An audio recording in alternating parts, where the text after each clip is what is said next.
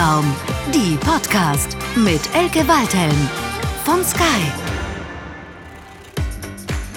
Also ganz klassisch zum Beispiel, mich, ich bin letztens aufgetreten und mit mehreren Männern und dann haben, haben, äh, hat der Moderator die ganze Zeit gedacht, ich bin die Bedienung. Der meinte, ja, warum sitzt du da? Und ich so, äh, ich warte auf den Soundcheck, sorry. Herzlich willkommen zu Kopfraum, die Podcast, die zu mehr Diversity inspirieren soll. Ich bin Elke Waldheim, Programmchefin bei Sky und freue mich, dass wir heute mal keine Managerin zu Gast haben, sondern heute spreche ich mit einer der wenigen weiblichen Comedien, die auf den Stand-up-Bühnen Deutschlands und Österreich sehr erfolgreich unterwegs ist. Ab heute, 1. April, haben wir bei Sky ein neues Angebot für Comedy-Fans gelauncht, Sky Comedy. Neben einer Vielzahl an US- und deutschen Comedy-Serien hat ja auch der legendäre Quatsch Comedy Club sein neues Zuhause gefunden. Und ein Stammgast im Quatsch Comedy Club ist Erika Radcliffe. 28 Jahre alt. Herzlichen Glückwunsch nochmal nachträglich und ich freue mich sehr, dass du heute hier bist. Herzlich willkommen, Erika. Hallo, danke, dass ich hier sein darf. ja, natürlich ist die erste Frage, die wahrscheinlich vielen auf der Seele brennt, ist, wie wird man denn Stand-up-Comedian? Also ich kann erzählen, wie ich Stand-up-Comedian geworden bin, weil ich denke, jeder findet so seinen eigenen Weg dazu. Also das ist ja kein konventioneller Weg. Ich würde sagen, ich habe, ich habe sehr viel äh, Comedy geschaut. Ich habe zum Beispiel Louis geschaut von Louis C.K. zum ersten Mal und dann äh, hat mir diese Serie so gut gefallen, dass ich gesagt habe, ich will unbedingt auch Stand-up-Comedy machen.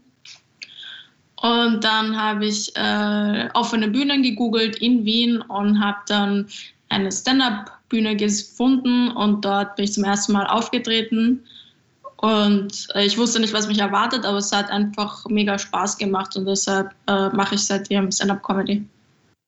Aber du hast ja trotzdem Politik studiert. Wie passt das zusammen? Ähm, genau, also ich habe 21, mit 21 war ich zum ersten Mal auf der Bühne. Bis dahin habe ich äh, Politikwissenschaften studiert.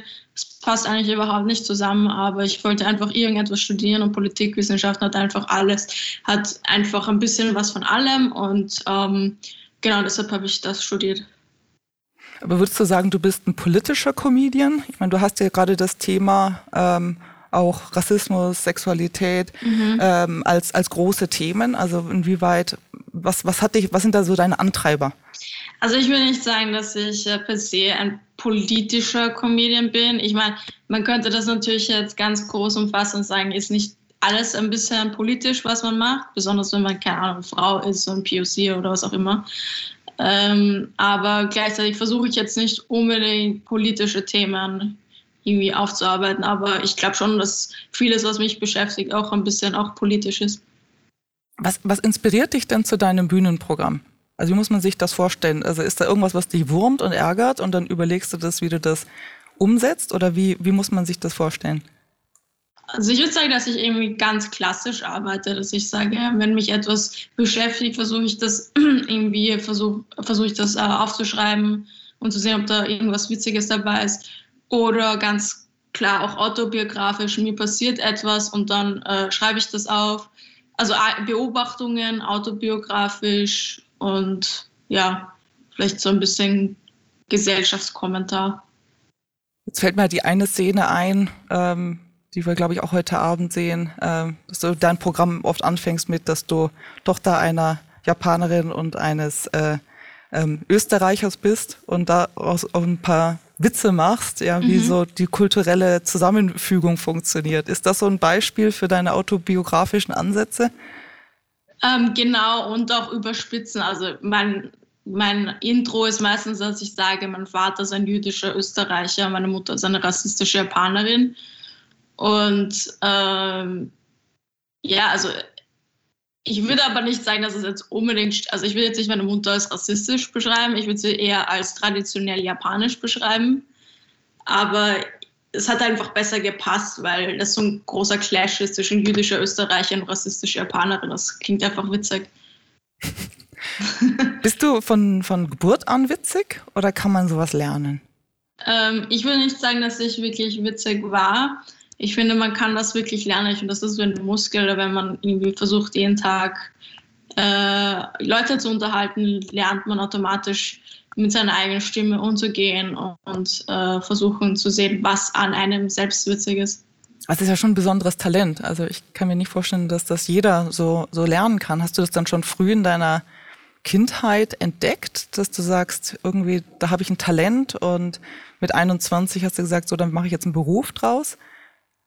Ähm, ich würde nicht sagen, also ich würde sagen, dass ich immer gerne Leute unterhalten habe, auch zum Lachen gebracht habe. Also ich habe als Kind zum Beispiel habe ich Fotos gesehen, wo ich irgendwie mich verkleide oder die BHs von meiner Tanten stehle und sie dann trage und irgendwas tanze. Also das, also so ein bisschen so Kasperl, weil schon ein bisschen immer, ähm, aber ich würde jetzt nicht sagen, dass ich jetzt immer gesch witzige Geschichten erzählt habe oder so, ja. Hattest du bestimmte Vorbilder, die, die dich inspiriert haben? Ähm, genau, also ich habe eben, ich habe Blue Sea Kids zum ersten Mal gesehen und wusste, dass das will ich auch machen. Und danach habe ich halt ganz viele andere Comedians entdeckt. Also ich wusste gar nicht, dass es überhaupt so was gibt wie Stand-Up-Comedy. Und dann habe ich eben sehr viel, äh, sehr viel gegoogelt, recherchiert. Und dann, äh, genau, jetzt finde ich, also es gibt ganz viele Comedians, die mich inspirieren, von klassisch Stand-Up bis Impro, äh, genau. Also querbeet so, ziehst du deine, deine Inspirationen raus. Genau, ja. Ja. Und jetzt ist es ja, glaube ich, fair zu sagen, dass es doch mehr Männer gibt, die äh, Stand-up-Comedy machen als Frauen. Ähm, macht das für dich einen Unterschied? Ähm, weil ich eine Frau bin oder ob oder mhm, ja, oder findest du dich da als, ne, musstest du dich besonders durchsetzen oder ist das eigentlich in der, in der Entertainment-Branche oder in der Comedy-Branche, spielt das keine Rolle? Also ich würde sagen, Stand-up-Comedy an sich ist schon so eine sehr männliche Kunstform, wenn man jetzt das so binär sagen kann, weil du stehst ja quasi auf der Bühne und kannst eigentlich nichts, außer jetzt versuchen, Leute äh, zum Lachen zu bringen. Das heißt, du musst dieses Selbstbewusstsein haben und das ähm, und ganz klassisch, wenn du in Büros bist oder so, sind ja eher die Männer, die so diese ganzen Witze reißen und auch dieses, auch dieses Roasting ist halt super männlich, Leute irgendwie durch Witze zu erniedrigen. Deshalb will ich schon sagen, dass es schon eine sehr männliche Kunstform ist und du siehst halt, wenn du auftrittst, ähm, ist es halt sehr oft so, dass du dann eine von zehn, äh, die einzige Frau bist von zehn Künstlern. Ich finde, also ich finde es ganz was ich gelernt habe, natürlich als Frau wirst du sicherlich diskriminiert, so wie überall auch. Also kann ich kann man jetzt nicht sagen, dass eine Ausnahme ist. Aber ich habe schon das Gefühl, dass die Leute, die witzig sind, meistens weiterkommen und auch gebucht werden. Also ganz klassisch zum Beispiel, ich, bin letztens aufgetreten äh, und mit mehreren Männern und dann haben, haben, äh, hat der Moderator die ganze Zeit gedacht, ich bin die Bedienung. Der meinte, ja, warum sitzt du da? Ich so, äh, ich warte auf den Soundcheck, sorry. Wow, also das, das finde ich jetzt aber auch ein, auch ein ganz, ganz gutes Beispiel, weil ich auch solche Geschichten auch aus dem, ja, dem Business-Umfeld, ich weiß nicht, ich habe mal in einem Podcast von Christiane zu Salm, die, als sie MTV-Chefin war, hat sie auch gesagt, da kam jemand zu Besuch und äh, hat sie gar nicht erkannt als diejenige, mit der sie den Termin hat, sondern hat erstmal bei ihr einen Kaffee bestellt. Also das gibt's anscheinend wirklich überall. Ich hatte die Hoffnung, dass wir jetzt im Jahr 2021 darüber hinweg sind, aber wenn dir das auch passiert, dann wäre das schon eine, eine witzige Geschichte. Aber was glaubst du denn, was, was braucht's, dass sich das ändert? Also wie, wie, wie kriegt man auch mehr, mehr Frauen äh, auf die Bühne? Mhm. Ja, ich habe mich jetzt so nicht so sehr beschäftigt damit, wie, wie, also wie, wie sehr man, also wie man Frauen mehr auf die Bühne bekommt, weil ich finde, es gibt noch, ich glaube, es gibt auch wichtigere Berufsfelder als jetzt Comedy und da sind halt auch noch viel weniger Frauen repräsentiert, zum Beispiel in der Medizin. Also viel mehr Frauen studieren Medizin und sind trotzdem viel weniger Oberärztinnen oder sowas. Denke ich mir, das ist vielleicht ein bisschen wichtiger als Comedy. Aber gleichzeitig, gleichzeitig denke ich mir, ja, eigentlich sollte es auch mehr Frauen geben, die Regisseurinnen sind, Comedians sind, äh, äh, keine Ahnung, Produkt, Produzentinnen sind und so weiter, weil ja, weil ich meine, wir sind ja 50 Prozent, also Frauen sind ja 50 Prozent der Bevölkerung. Ja, das ist mathematisch komplett richtig. Die Frage stelle ich mir ja auch oft. Ähm, siehst du einen Unterschied zwischen Österreich und Deutschland? Du bist ja gebürtige Wienerin, äh, lebst jetzt in Berlin. Ähm, siehst du da kulturelle Unterschiede? Ja, auf jeden Fall. Also für mich war der Umzug nach Berlin also wirklich eine der besten Entscheidungen, die ich in meinem Leben getroffen habe, weil also in Österreich, Österreich ist halt noch immer so ein bisschen ein konservatives Schluchtenscheißerland, also ganz ehrlich. Also, also das also müssen wir für unsere deutschen Zuhörer übersetzen, aber vielleicht besser ja. nicht. Äh, also ich bin sehr gerne, ich bin sehr gerne in Österreich, aber also wie man als äh, weibliche Künstlerin in Österreich äh, behandelt wird, ist einfach um Welten anders als jetzt in, äh, in Deutschland. Und besser, schlechter? Also in Deutschland ist auf jeden Fall besser. Ja. Schweiz auch. Okay, und wie erklärst du dir das? Ja, so Österreich ist einfach noch sehr konservativ und auch äh, also gesellschaftlich muss, also die Gesellschaft muss sich halt noch viel mehr verändern und ich glaube, ich glaube, es hängt einfach auch alles ein bisschen damit zusammen, dass sie wirklich den Zweiten Weltkrieg viel schlechter verarbeitet haben als zum Beispiel Deutschland. Und ähm, also deshalb glaube ich, ist, ähm, ist der Rechtsdruck auch ein bisschen größer. Ja. Okay, und das spürst du auch ähm, ja, in deinem Arbeitsumfeld? Genau. Also, dass es dann schwieriger ist, dich als Frau oder als Halbjapanerin oder wie würdest du das beschreiben? Ja, also ich hatte zum Beispiel mal eine Aufzeichnung von einem wirklich großen Sender in Österreich und ich wurde dann gefragt, ob ich äh, untenrum behaart bin, weil ich ja äh, Japanerin bin. Und das ist mir in Deutschland noch nie passiert. Also, also das, das ist ja komplett unprofessionell. Das ist, ja, unprofessionell ist noch ja. ein freundlicher Ausdruck. Also, ja. Okay, ja, interessant. Aber du suchst ja auch gerne die Tabus in deinen Programmen. Also mhm. du bist ja dafür bekannt, äh, dass du auch gerne Humor, aber auch Sarkasmus miteinander äh, verbindest äh, und eben auch wirklich in Themen wie Rassismus, Feminismus auch tief reingehst. Also ist das was, was dir auch persönlich am Herzen liegt oder hast du gedacht, das ist ein Thema, das fehlt noch so ein bisschen auf den Comedy-Bühnen? Wie, wie, wie hast du dich da so selber definiert und erfunden? Ich weiß, also ich glaube einfach, dass mir sehr viel auch passiert ist, was Sexismus, Rassismus äh, äh, angeht. Und deshalb war es für mich klar, dass ich das auch irgendwie verarbeiten muss. Und ähm, ja, also ich fand dann halt, ich fand halt die Reaktionen von anderen Leuten manchmal komisch, dass sie sagen, dass sie schockiert sind, weil ich mir denke, das ist halt es ist halt, äh, ne, es ist halt schon wahr auch. Also, ja. Okay, also wirklich, dass du eigene Erlebnisse so auch, auch verarbeitest. Was ja auch wichtig ist, finde ich, dass, dass man die Erlebnisse mal öffentlich macht, dass man drüber spricht, weil ich meine, ein, ein großes Thema, was wir hier auch mal besprechen, ist so der sogenannte so unconscious bias, dass man irgendwo auch selber sich erstmal bewusst werden muss, wo man, wo man auch selber vielleicht ein Vorurteil hat oder jemanden zu schnell in irgendeine eine Ecke setzt oder vielleicht auch selber ne, die, die Grenzen vielleicht auch, auch manchmal ne, noch klarer definieren muss. Also wo hört der Spaß auf und wo fängt es an, wirklich äh, unakzeptabel äh, zu werden. Aber spielst du dann auch bewusst damit, dass du auch bewusst dann in die Kerbe haust? Und, und wie ist dann das Feedback, was du bekommst? Du kriegst ja sicherlich Fanpost. Ähm, wie, wie reagieren deine Fans darauf? Oder kriegst du auch kritische äh, Rückmeldungen? Ich lese eigentlich meistens so positive Nachrichten, negativen lösche ich gleich, also kann ich das gar nicht so. das ist eine gute Strategie. ich weiß nicht, ob das eine gute Strategie ist.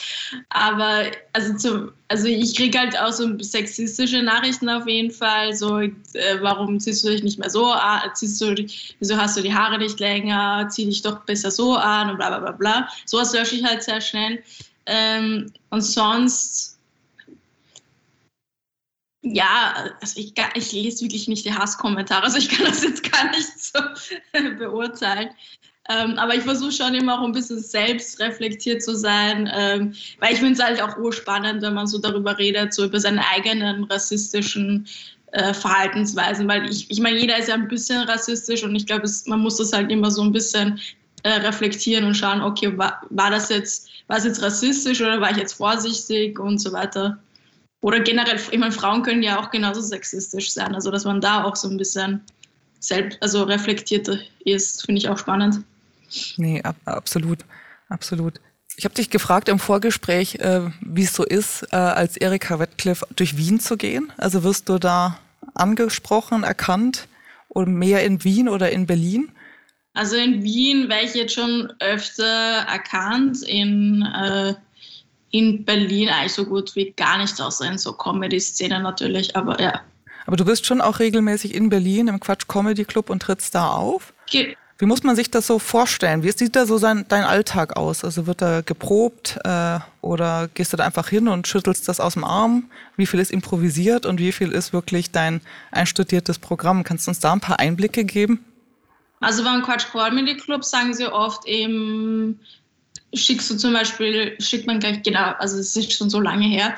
Also normalerweise wissen die, welche Nummern du spielen sollst. Das heißt, ich glaube, du schickst entweder einen Text oder sie haben dich beim Auftritt gesehen und sagen, okay, genau diese fünf Minuten wollen wir jetzt auch haben oder zehn oder 15 Minuten. Und dann gibt es meistens eine Probe, so um 19 Uhr, 18 Uhr, so Tonprobe, Technikprobe und dann um 20 Uhr geht es dann einfach los. Bist du noch nervös?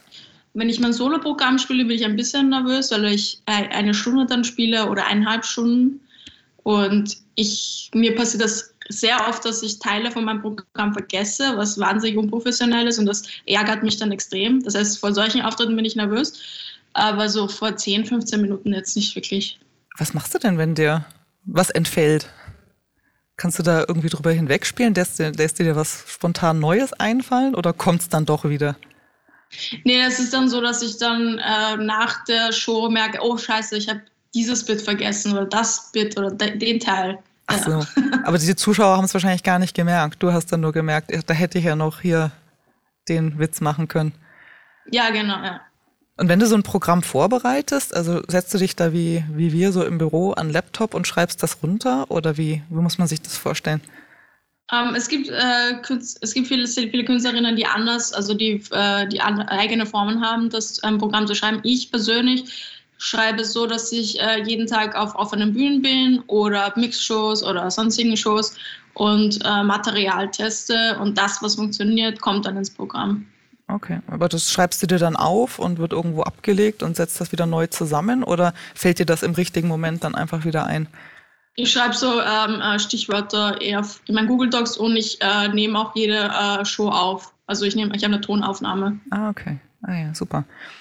Jetzt reden wir hier auch ähm, oft im, im, Unternehmensumfeld oder im Branchenumfeld auch drüber, dass es wichtig, dass man Netzwerke hat, dass man Sponsoren findet, dass man irgendwie Leute hat, die einen inspirieren, die einen aber auch helfen können, die einen irgendwo die Tür aufmachen können ähm, damit man sich eben auch im Unternehmen oder in der Branche weiterentwickeln kann. Gibt es sowas ähnliches auch in der, in der, in der Comedian, in der Künstlerszene, dass du sagst, da kennst Ja, auf jeden Fall. Und wie baut man? Ja, also ich, wie in jeder Branche, ja, würde ich sagen. Und wie hast du da denn, du bist ja noch relativ jung, also wie ist es dir da gelungen, so das Netzwerk aufzubauen und ne, die relevanten Leute kennenzulernen? Ja, also ich muss sagen, ich bin halt nicht so der sozialste Mensch. Also es ist für mich extrem schwer, durch Freundschaft, also Freundschaften zu schließen und dann das irgendwie auf mein Berufsleben aufzulegen. Also das ist schon sehr schwierig für mich. Aber ich kenne zum Beispiel, ähm, also Autoren, Männer, männliche Autoren zum Beispiel, sind oft in so WhatsApp-Gruppen oder irgendwelchen Social-Media-Gruppen und äh, schicken sich dann ähm, so äh, Jobs, Ausschreibungen und so weiter zu. Das kenne ich zum Beispiel. Ich ich habe auch schon durch Freunde zum Beispiel ähm, Drehs bekommen oder Anfragen. Ich schicke auch so Freundinnen und Freunden auch hin und wieder so Ausschreibungen, wenn ich was kenne. Also es geht schon irgendwie, äh, aber nur durch Freunde, glaube ich, kriegt man keinen Job. Also man muss schon auch irgendwas leisten. Was heißt das denn Ausschreibungen? Also es sind ja es sind so inoffizielle Ausschreibungen, wenn ich weiß, okay, diese Sendung sucht gerade noch einen Autor für, keine Ahnung, Late Night, was auch immer. Mhm. Dann sage ich, dann denke ich mir, okay, dann ich brauche zwar diesen Job gerade nicht, aber dann schreibe ich ein paar Freunden, hey, die suchen gerade was, mhm. ähm, schick denen eine DM oder so. Machst du das dann auch als Autor tätig sein, neben dem selber auf der Bühne stehen? Genau, ich habe ähm, hab zum ersten Mal jetzt für eine Sendung geschrieben, äh, die heißt Dave, auf Wolf 1 lief die. Das war eigentlich ganz spannend, weil es ein, äh, was fiktional war und jetzt auch nichts mit Stand-Up wirklich zu tun hat. Und dann schreibe ich noch so eine Radio Radiokolumne für 1 Live. Ähm, genau, so ein bisschen schreibe ich schon nebenbei.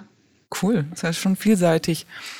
Und wenn du jetzt mal über die Grenzen von Deutschland und Österreich hinwegschaust. Du hast vorhin, glaube ich, gesagt, dass die amerikanische Stand-up-Comedian-Kultur ähm, dich inspiriert hat. Gibt es noch andere Länder, wo du sagst, da ist eigentlich eine spannende Kultur von Stand-up-Comedian oder wie sieht es zum Beispiel in Japan aus? Mhm. Also kannst du uns ein bisschen so einen Blick auf die Welt geben? Ähm, ja, ich schaue auch sehr viel japanische Comedy, was ich eigentlich sehr selten erwähne, weil halt niemand Japanisch spricht. Genau, das, das inspiriert mich auch extrem, weil äh, japanische Comedy halt auch sehr äh, tight ist, sagt man so in, Comedy, in der Comedy-Sprache. Das heißt, es ist äh, alle zwei Minuten fällt dann eine Pointe und das finde ich schon inspirierend. Ich finde es halt schade, dass ich halt nur Japanisch und Deutsch und Englisch spreche, weil ich zum Beispiel, ich habe auch gehört, dass die Türkei hat eine ziemlich große Comedy-Szene, Spanien und so weiter, spanischsprachige Länder generell. Ähm, das heißt, wenn man so mehrere Sprachen spricht, merkt man einfach, okay, da gibt es auch viel, viel mehr Comedy-Landschaft. Mhm. Ja. Das ist natürlich auch schwer, wahrscheinlich dann französischen Humor so zu verstehen, wenn man in der Sprache nicht so auf, aufgewachsen ist. Aber Japanisch ist das für dich Muttersprache? Also ich hatte, ich konnte zuerst Japanisch reden, als ich ein kleines Kind war, und dann habe ich erst Deutsch gelernt. Also ich habe immer mit dem Vater Deutsch geredet, aber mit meiner Mutter habe ich immer Japanisch geredet. Okay, also das heißt, bis heute bist du eigentlich bilingual, was ja auch toll ist. Genau, ja. Aber könntest du jetzt auch dein Programm auf Japanisch machen? Mm, nee, glaube ich nicht. Also da müsste ich mich wirklich, also ein Jahr wahrscheinlich so dran setzen. Also ich schaue, ich war, also das letzte Mal, als ich in Japan war, das war vor zwei, drei Jahren, ähm, dann war ich schon in so Live-Comedy-Shows, habe ich mir angeschaut. Also das verstehe ich zum Beispiel dann 80 Prozent, würde ich sagen. Ja, was mich auch interessieren würde, glaubst du auch, dass der Humor ein anderer ist, je nachdem, wie die Kultur des Landes ist?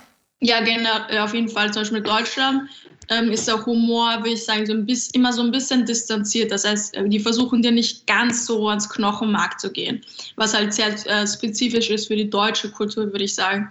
Und da sieht man auch schon einen Unterschied zu Österreich. Österreich ist schon viel derber, äh, viel direkter. Und Japan, würde ich so sagen, ist halt äh, sehr viel Roasting, also immer jemanden erniedrigen, ein bisschen. Also so sehr sadistische Comedy-Form, würde ich sagen.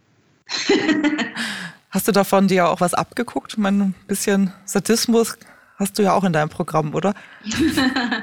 ja, auf jeden Fall. Also mir macht also mir macht schon sehr Spaß, so Roastings anzuschauen, zu machen. Ja. Super.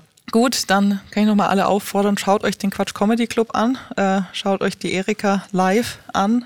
Äh, im, ja, wenn wir irgendwann mal wieder Bühnenprogramm haben und Corona es zulässt.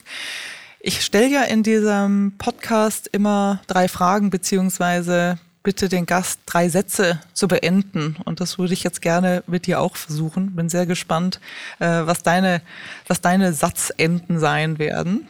Der erste Satz ist, wenn ich Kaiserin von Deutschland und ich sage jetzt mal Österreich, nehmen wir heute einfach mal mit dazu, wenn ich Kaiserin von Deutschland und Österreich wäre, dann, und der Grund, warum ich Kaiserin gewählt habe, ist, dass du wirklich alleine entscheiden kannst. Du musst nicht durch diesen ganzen demokratischen äh, Prozess gehen, sondern du kannst wirklich sagen, ab morgen schrauben wir alle Ampeln ab.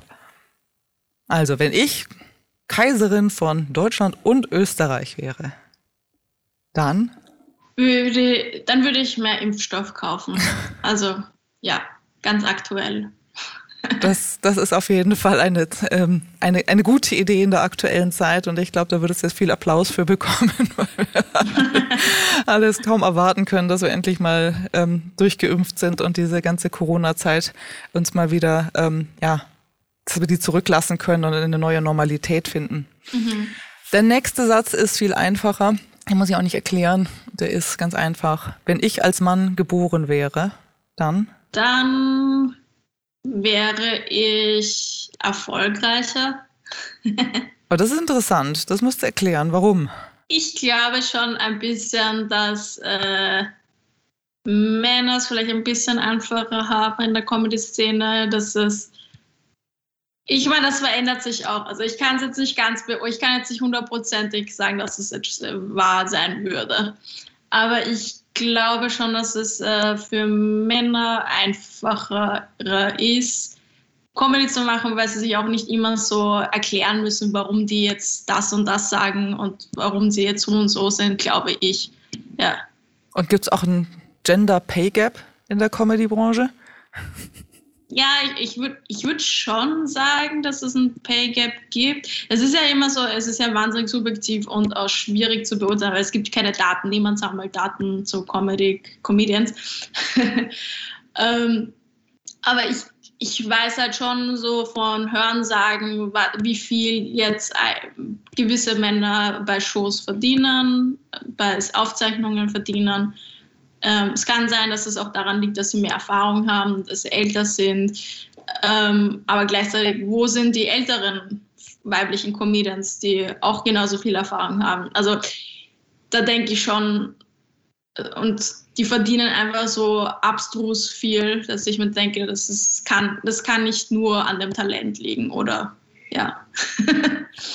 ja gut, kommt wahrscheinlich auch noch Bekanntheit schon dazu und Angebot und Nachfrage. Ja, aber müß, die müssen gar nicht, die müssen gar nicht so bekannt mhm. sein. Also es gibt schon Männer, die jetzt gar nicht so bekannt sind und trotzdem mega viel Geld verdienen. okay, das soll es auch in allen Branchen geben. Mhm. Okay, super interessant. Ähm, kommen wir vielleicht noch zum letzten Satz. Und der ist, die nachfolgende Generation an Frauen und das können auch Frauen als Stand-up-Comedian sein, wird es leichter haben, weil? Weil sie selbstsicherer sind. Also ist es wirklich eine Frage auch von Mut äh, und Selbstsicherheit, sich in der Stand-up-Comedian-Branche durchzusetzen?